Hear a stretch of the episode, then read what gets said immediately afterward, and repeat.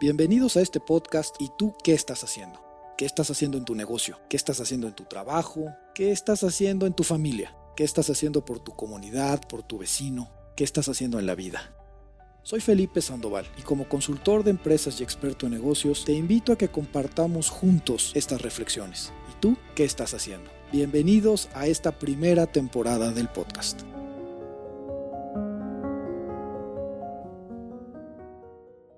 Hoy vivimos un momento difícil, pero un emprendedor ve oportunidades justo donde otros solo ven problemas. Es en las adversidades donde tenemos que volvernos creativos y actuar con cabeza y sobre todo con el corazón. En cada negocio que he puesto en marcha he tenido que arriesgar mis ahorros, a veces incluso el dinero que no es mío. Pero avanzas si persistes con disciplina, siempre avanzas. No hay duda que México requiere emprendedores, muchos emprendedores.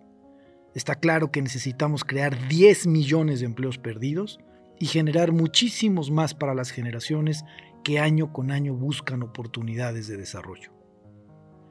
Vivimos en una época en que muchos hablan y opinan, pero pocos actúan. Emprender es tomar el destino en tus manos. México tiene prisa. Puebla tiene prisa. San Andrés tiene prisa. Tenemos prisa por salir adelante. Y seguramente sucede lo mismo donde quiera que me escuches. La mejor política social es crear empleos.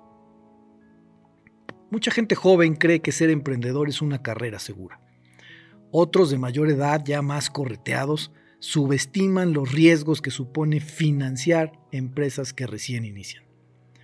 Hoy quisiera hablarte de las características de los emprendedores de los audaces, porque el éxito es hijo de la audacia y la prosperidad persigue a la excelencia. Pero, ¿qué es lo que define a un emprendedor? ¿Qué conjunto de características los distingue y les permite iniciar un nuevo negocio, pero sobre todo mantenerlo en pie aún en los peores momentos, justo como ahora, pero además de muy largo plazo? Iniciar una nueva empresa no se parece nada a administrar un negocio establecido. De acuerdo con un estudio del Harvard Business Review y en el cual se evaluaron a más de 5.000 empresarios, estas son algunas de las preguntas clave que los jóvenes y los no tan jóvenes emprendedores que hoy me escuchan deberían evaluar. Así que si quieres considerar qué tan cercano estás para ser emprendedor, abre las notas de tu teléfono, saca una hoja, Anota estas preguntas que te voy a hacer el día de hoy. La primera pregunta es, ¿te sientes cómodo llevando las reglas al límite? Porque a diferencia del resto de los hombres de negocios, los emprendedores no solo están dispuestos a forzar las reglas de vez en cuando, también disfrutan hacerlo. La mayor parte de ellos reconocen que alguna vez usaron tácticas poco ortodoxas para lograr a su favor un acuerdo crucial o para conseguir los recursos necesarios para llevar su idea a la práctica. Dado que las empresas que inician tienen poco presupuesto, muy poquito, los emprendedores tienen que asumir grandes riesgos financieros. Muchos han mantenido a flote sus negocios haciendo malabares con sus tarjetas. Sin embargo, todos los nuevos empresarios deben recordar algo vital. Una cosa es forzar las reglas al límite y otra muy distinta es violarlas. Así que si te sientes cómodo llevando las reglas al límite, marca tu primera palomita. Hasta ahora tienes materia prima para ser emprendedor. Segunda pregunta. ¿Estás preparado para ganarte enemigos gratis? Los emprendedores más astutos prefieren ir en busca de nichos de mercado que las grandes compañías pasan por alto. Pero no temen ganarse tampoco enemigos poderosos, ni les preocupa demasiado ni el tamaño ni la cantidad de sus rivales.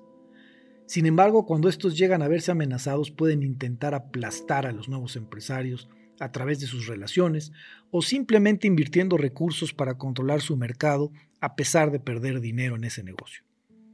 Hay gente que ni conoces, que seguramente querrá desplazarte, que quiere que quiebres, que te salgas, que claudiques.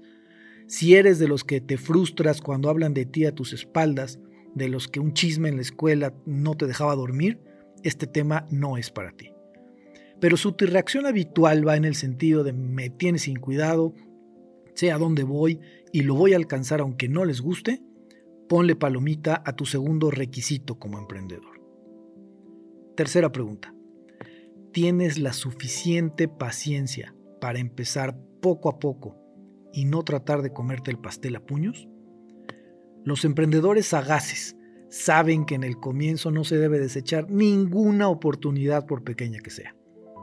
Pero como decía Clavillazo también, la cosa es calmada. Realizar una prueba a pequeña escala te permite cometer errores cuando estás aún a tiempo de corregirlos y cuando el impacto en el mercado es mucho menor. El crecimiento entonces cuando llegue va a ser mucho más sostenible porque el negocio estará más maduro y mejor engrasado. Aunque hay muchos aspectos de la vida emprendedora que favorecen a los jóvenes empresarios, sobre todo este empuje, tenacidad, la osadía casi temeraria, hay otra como la paciencia, por ejemplo, que es una virtud mucho más común en la gente madura que emprende. La impaciencia y el idealismo de los empresarios jóvenes suelen también impulsarlos a tratar de conseguir todo más rápido y todo más grande. Pero esta forma de ver las cosas para que lo reflexiones no funciona para la mayor parte de las empresas que inician. Entre las nuevas empresas que fracasan, muchas consumen su capital tratando de crecer muy pronto o cometiendo errores que acaban por consumirlos. Por tanto, si estás dispuesto a ir también poco a poco, marca tu tercera palomita para ser un emprendedor. Cuarta pregunta. ¿Estás dispuesto a cambiar tus estrategias de negocio cuantas veces sea necesario? Existen muchos emprendedores novatos que ponen a la estrategia con la que empiezan en un pedestal, porque les costó mucho trabajo, porque pagaron mucho dinero, y una vez que trazan ese plan tratan de no apartarse de él. Creen que de este modo manda señales a los clientes, a los inversionistas y a los empleados positivas, y que cambiar los planes entonces los haría menos confiables. A veces parecen más interesados en seguir la estrategia que mantener el negocio vivo. Si partimos entonces del hecho de que hoy en día la velocidad de cambio no tiene precedentes, mantener las estrategias de una empresa estáticas no concuerda para nada con el mundo de nuestros días. Vaya, miremos alrededor. Miles de empresas han cerrado. Muchas porque no estuvieron listas para cambiar tan rápido. Les llegó un meteorito y se murieron como los dinosaurios. Los emprendedores inteligentes y los inversionistas de gran colmillo saben que una nueva empresa gana más credibilidad por sobrevivir que por seguir fielmente la estrategia original. Si estás dispuesto a cambiar la estrategia cuantas veces sea necesario, marca tu cuarta palomita. Vas por buen camino. Última pregunta. ¿Tienes habilidad negociadora? El estudio que te comento del Harvard Business dice que los emprendedores saben cerrar tratos.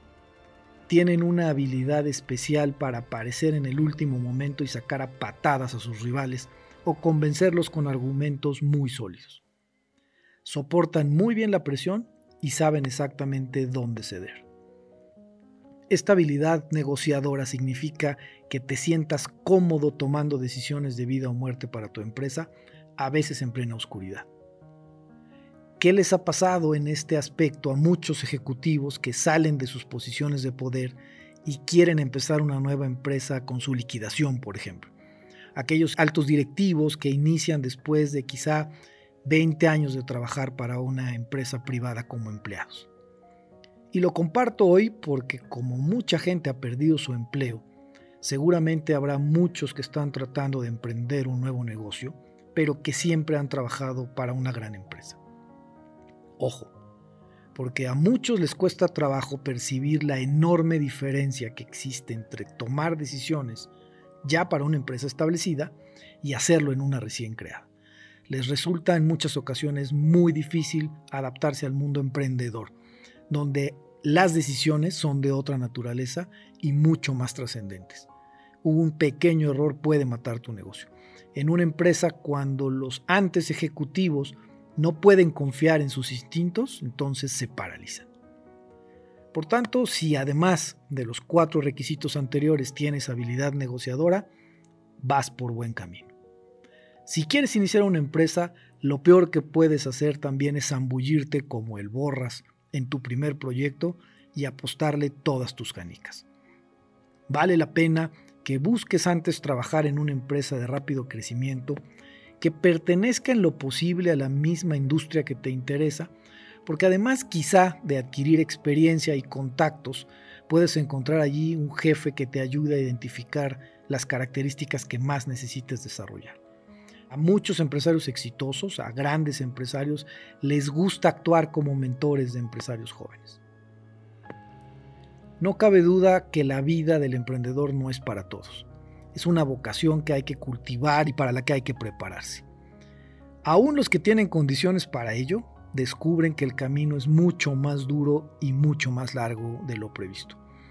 Yo llevo 27 años empujando y aún así me sigo dando de topes de vez en cuando muchas más por supuesto de las que quisiera. Pero si comienzas con una clara percepción de tus propias capacidades y también de tus carencias, tendrás muchas más posibilidades de éxito. México necesita nuevos emprendedores. Necesita emprendedores jóvenes que tengan una visión de largo plazo. Emprendedores honestos que busquen creativamente alternativas de negocio.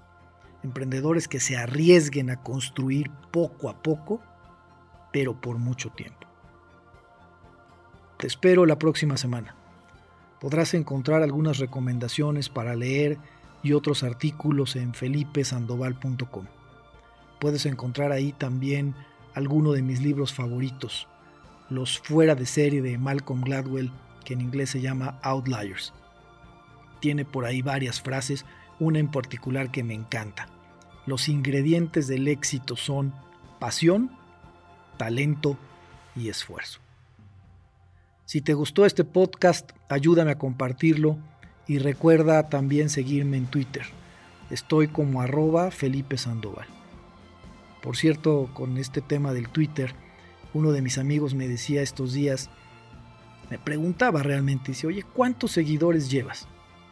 Y le digo, la verdad no sé, pero en general he recibido buenos comentarios del podcast y me contesta divertido. Me dice, mira Felipe, que no te preocupe, porque ya vi que te sigue el presidente Obama. Y si Obama te está siguiendo, es que algo bueno estás construyendo. Yo te invito a reflexionar el día de hoy. ¿Y tú qué estás haciendo?